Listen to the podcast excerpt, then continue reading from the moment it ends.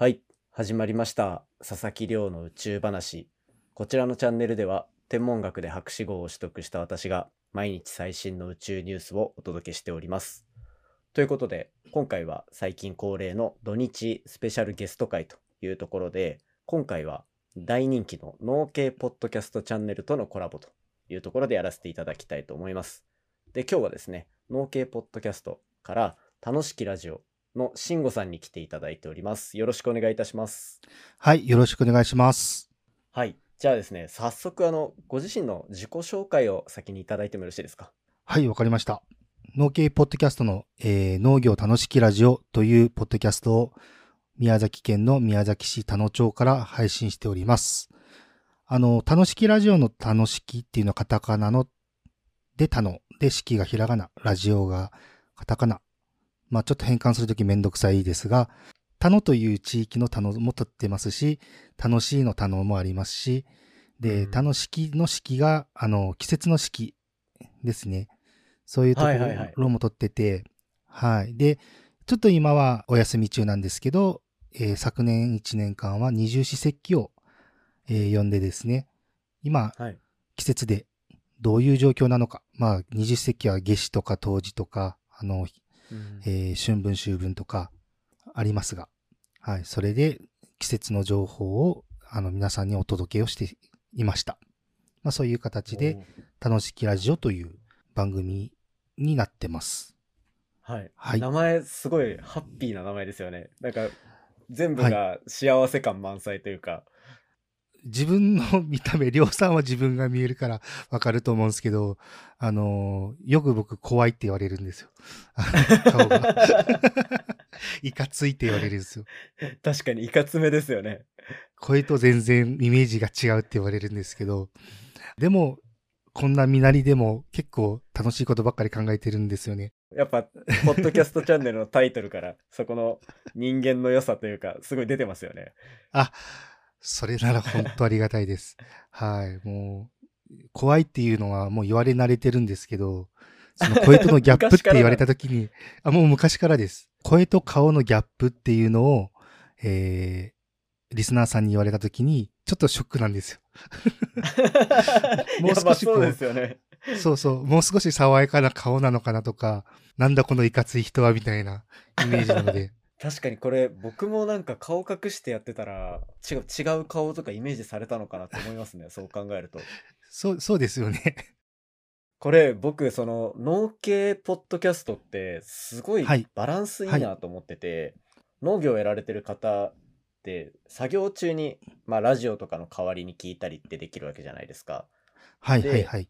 ポッドキャストって、目と手が塞がってる時にぴったり合うコンテンツが一番いいと思ってるのでそういう意味で言うと、はいはいはいやっぱ農業ってそういうとこ全部潰れちゃってるけど耳だけは残ってるとか、でそこにさらに自分が農業やってて違う人がどんなことやってるのか聞けるとかで、うん。すごくやっぱ農業一色になりつつも人の意見も聞けるからすごいなんかいい循環になるんだろうなって、ポッドキャストが。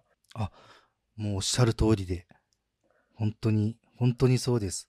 結局、農業も準備とか片付けってものすごくバタバタするので、その時は聞く余裕はないんですけど、安定した作業に入ると、その、まあまあ、収穫だったり、管理作業だったり、結局一人でやる作業が後々多くなってくるんですね。はいこの時ってボケーっとしながらいろんなこと考えるんですけど、それに飽きちゃうじゃないですか。あなるほどなるほど確か それに飽きちゃう。結構長いですもんね、時間ってしても。そうです、そうです。1日だいたい午前中4時間、午後4時間とかでも、やっぱり、ポッドキャスト数番組とか聞けたりするので、であと、あとはもちろんラジコとかも聞きますし、はい。これって、慎吾さんお好きなラジオ番組って何なんですか？こう、ラジコとかで聞くやつ。えっと、ラジコで、えっと、聞いてるのは、星野源のオールナイトニッポンは好きですね。あー、面白いっすよね。はい。そうです。で、昔、昔というか、まあ、つい最近までは、あの、アルコピースの DC ガレンジ、ガレージとか。ですね。面白いです。芸人さんの番組はやっぱり面白いですよ面ね。うん。あれって僕、お二人でやられてるのもあれば、星野源さんみたいに、はいまあ、一人がメインでやってるっていうところって、なんかはい参考にしようと思っても、なかなか自分はいのポッドキャストに反映しづらくて、やっぱレベルも高いですし、そうですよね。うーん。でも、りょうさんは毎日10分今日の番組を配信されてて、すごいなと、もう日々感心してますけど。僕はなんかこう、はいちょっとずつ、うんなんか日々の手応えっていうのは実はあんまりないんですけど、あの好きで調べてることがただネタになってるだけなのでよくて、うん。でなんか、しばらく経ってきた時にこう喋るスピードというか間というか喋り方というかが、なんか若干改善されてる気がする時があって毎日やってると、うんうんうんはい。はい。なのでなんかそういうところでは確かに僕も毎日やっててよかったなと思うんですけど。はあはあはあは普段はああん。毎日にしちゃったなってちょっと思ったりします。そのあ毎まあ日配信っていう立て付けにしておかなければもう少しなんかこう、手の込んだがっつりした番組をうん一つ週に一本出すとかもできたのかなみたいな。ああ、確かにそ、そうなんですよね。毎日って、やっぱ出さ、出すことが前提になるので、そこうんこだわると時間なくなりますもんね。そうですねまあん。その分、いろんなことこう発信することありきでうん。宇宙の話、いろいろやっぱ調べ物とかあったりするので、うんうんそういう意味ではは効率はものすごく上がってていいんですよね。うんうんうんうん。でしかもスタートもこのポッドキャスト始めた時も自分の中のこの研究とかの頭の整理とかでやってたので、それがなんかは研究以外にも宇宙ビジネスだったりとかなんか新しい技術が開発されたとか、そういったところまでなんか手広げられるようになったんで、そういう意味ではすごいうんうんうんポッドキャストやっててよかったなって今思ってます。プラス、なんか、スッと言葉が出てこないですか？ポッドキャスト始めて。あそれすごい思います。あり、ありますよね。なんかプレゼンする機会があると思うんですが、とかはい人と話すときに、なんか考えてもないのにポンと言葉が出てくるというか、はいはいわかります。考えなくても。わかります。はい。ですよね。なんかそういう意味では発信してよかったなと思うときはあります。はい。毎日鍛えられてるって感じですね。慎吾さん、そうですねあこれ、はいはい。慎吾さんって、はいあの、こう、農業やりながら、ポッドキャストやってってなるんですけど、実際はいにどんなものをこう、栽培されてるのかっていうお話もあ少し伺いたいそうだそうだ、すみまん。せん。自己紹介でそこを省いてました。申し訳ないです。すいません。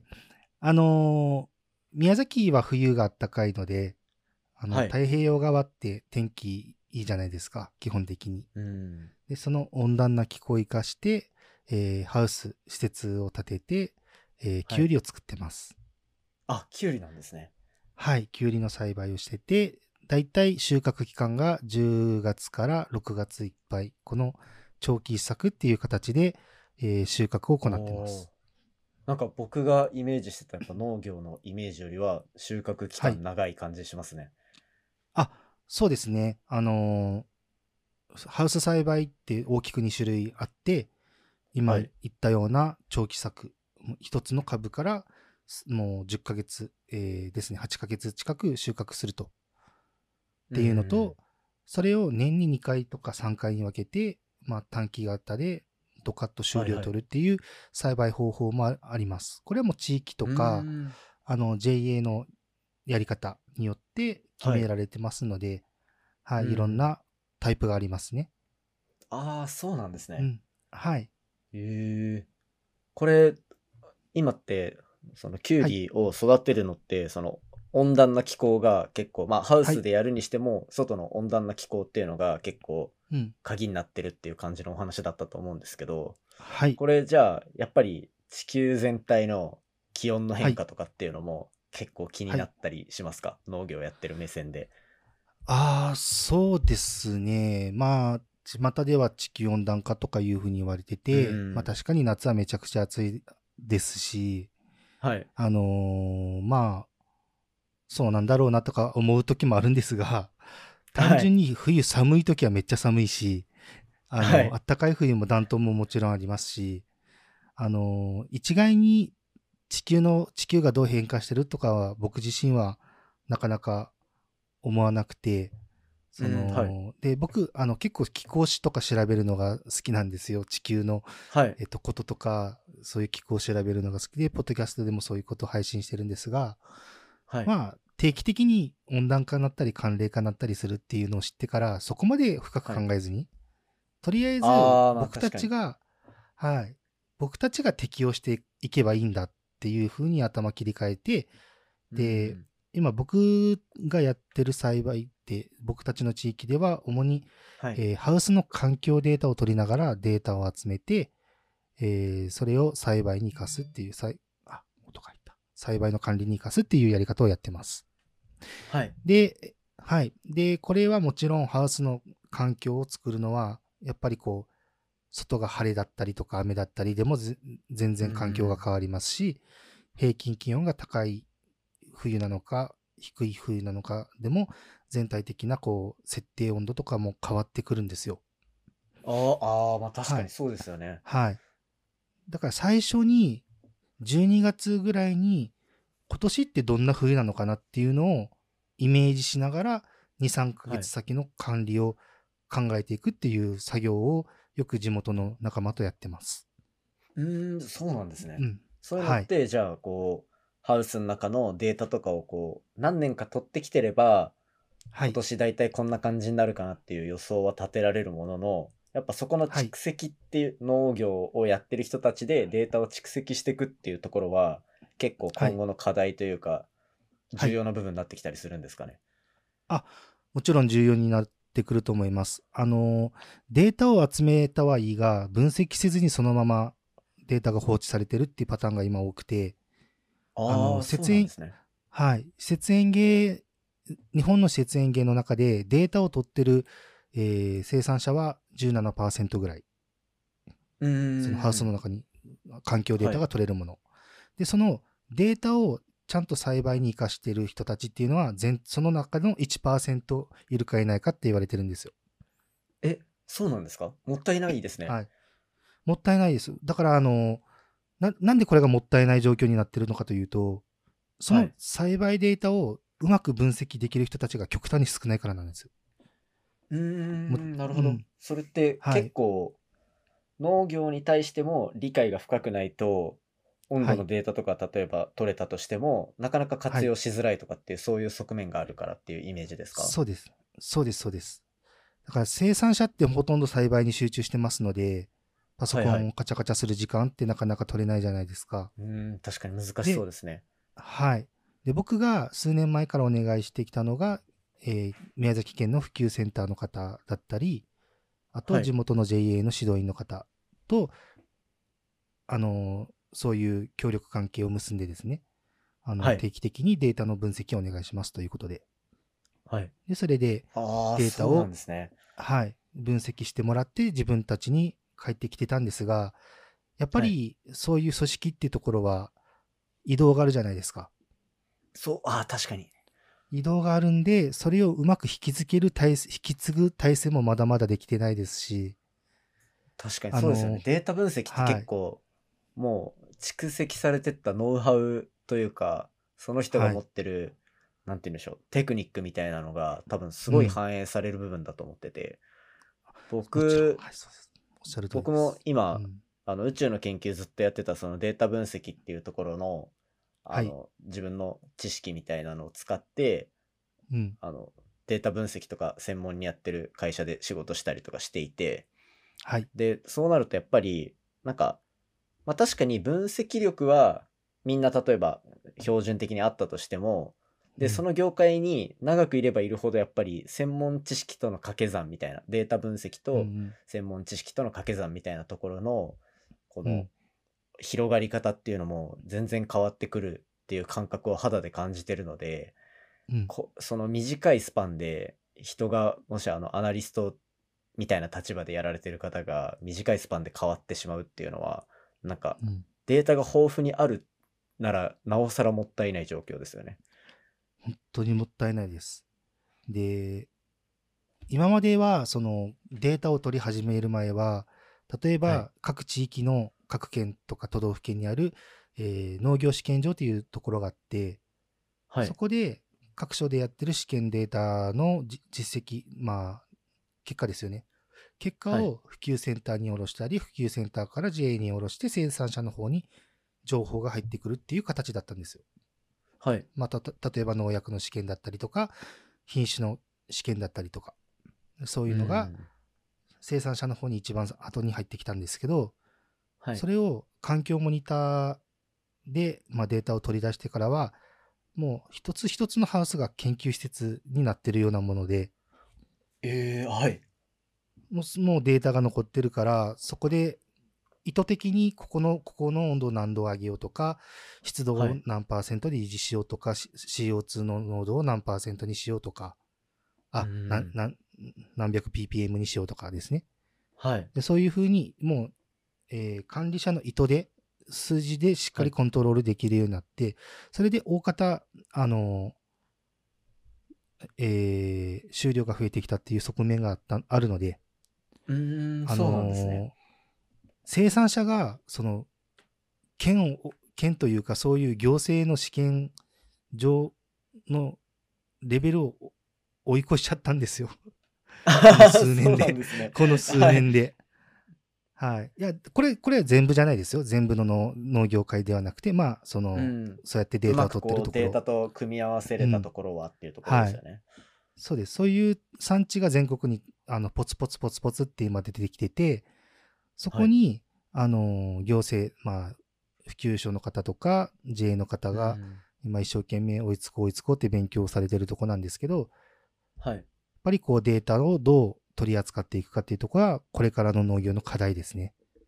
うーん。いや、うん面白い。僕、こう、宇宙の発信ばっかりずっとやってるんですけど、あんまりこう、データ分析を今、がっつり仕事としてやりつつも、そういう話って多分僕、ポッドキャストの中であんまりしてこなかったので、あ、そう、そうですよね。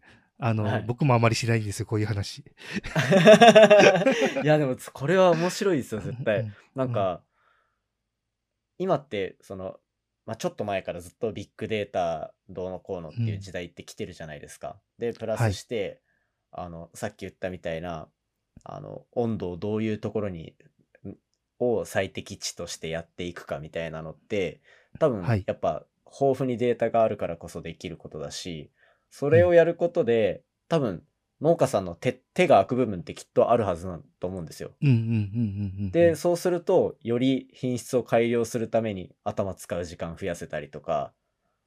っていう、なんか農業全体で、なんかすごい底上げになるいいきっかけなんだろうなって今聞いててすごく思いました。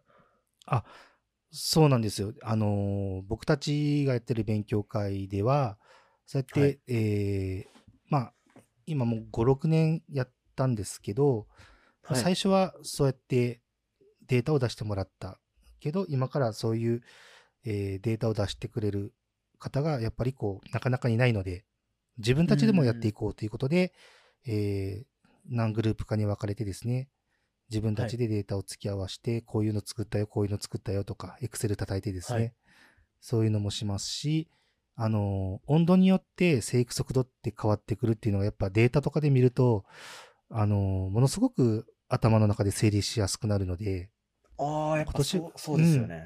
やっぱり、やっぱりそうですね。でそそういう、なんかまあ甘いグループうん。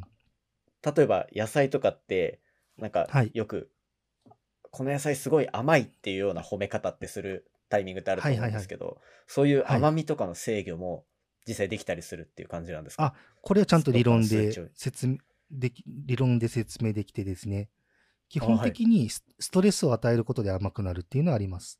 プラス、たくさん光合成をさせる。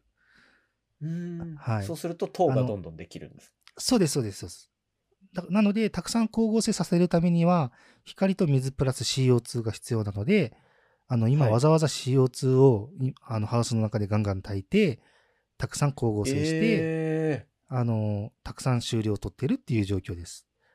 ー吸い込むあの、葉葉っぱというか、植物が吸い込む量を増やしていけば、そうです、そうです、そうです。くれるみたいな。そうです、そうです、そうです。ええ面白い。はいそういうこともできるんですね。できます。プラス、あと根っこに与える液肥って言うんですけど、水に溶かした肥料ですね。ああ、はい。これの濃度を濃ゆくするか薄くするかによって、あのーまあ、濃ゆくすると浸透圧の関係で、なかなか水が根っこの中に入っていきづらいじゃないですか。確かに確かにあそうですね。ですよね。で、あ、これそう、ポカリセットとかでよく例えるんですけど、粉ポカリを規定量で溶かしたらそれはもちろんごくごく飲めるんですけど、はい規定量の2倍の粉を入れるとちょっと飲みにくいじゃないですか。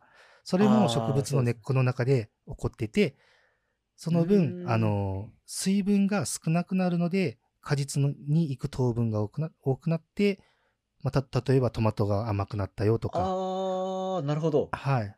そう、そうなんですよ。水を飲みたいのに、飲みづらいなっていうストレスを与えるんですね。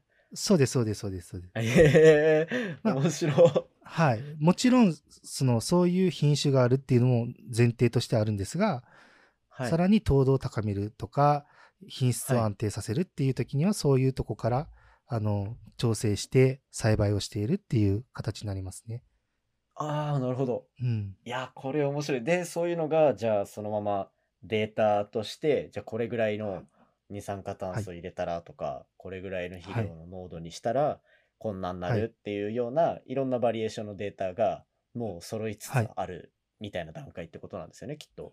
あ、そうです。そういうのを毎年、じゃあ今年は何を取ろうか、今年は何を取ろうかっていうふうに決めてみんなでですね、会議をして、じゃあそれを数値取っていきましょうっていうふうにしてデータを取ってるっていう。で、全国でもいろんな勉強会があって、それぞれでおのおの自分たちの取りたいデータでやってるっていう感じで。なるほどですね。はい。あーありがとうございます。あ、いえいえいえ。あの、我々のやってる勉強会の事例は、あの、宮崎県とか農水省とかが押してくれてますので、一応モデル化と、うんは モデル化されてですね、いろんなとこでお話しさせていただく機会もそういう面ではあります。うわーいいですね。僕もこうデータいろいろ触る身からすると、そういうのがどうやって進化していくのかすごい楽しみなので、またそのデータかける農業みたいなところのはいはい話はいはい詳しく聞かせていただきたいです。あ、はい、わかりました。はい。で、これ一応明日もあの続けて、あの宇宙話に来ていただけるというところで、なんかこう、今データのお話いろいろ聞いたんですけど、実際にじゃあはい。地球の明日とかは、ははい。あの農業と環境さっき聞いた環境をどうやって利用してなんか新しい農業に生かしてる部分とか、あとは、はい。ちょっと宇宙っぽい話もしていきたいなと思うので、はいはいなんかこう、宇宙宇宙的な目線で俯瞰で見た時の地球と太陽とかそういうところからなんか、あのーなんでしょうこう農業につながる部分とかあるのかななんていう話もできればなと思ってるので、ぜひ明日もよろしくお願いいたします。はい。よろしくお願いします。はい。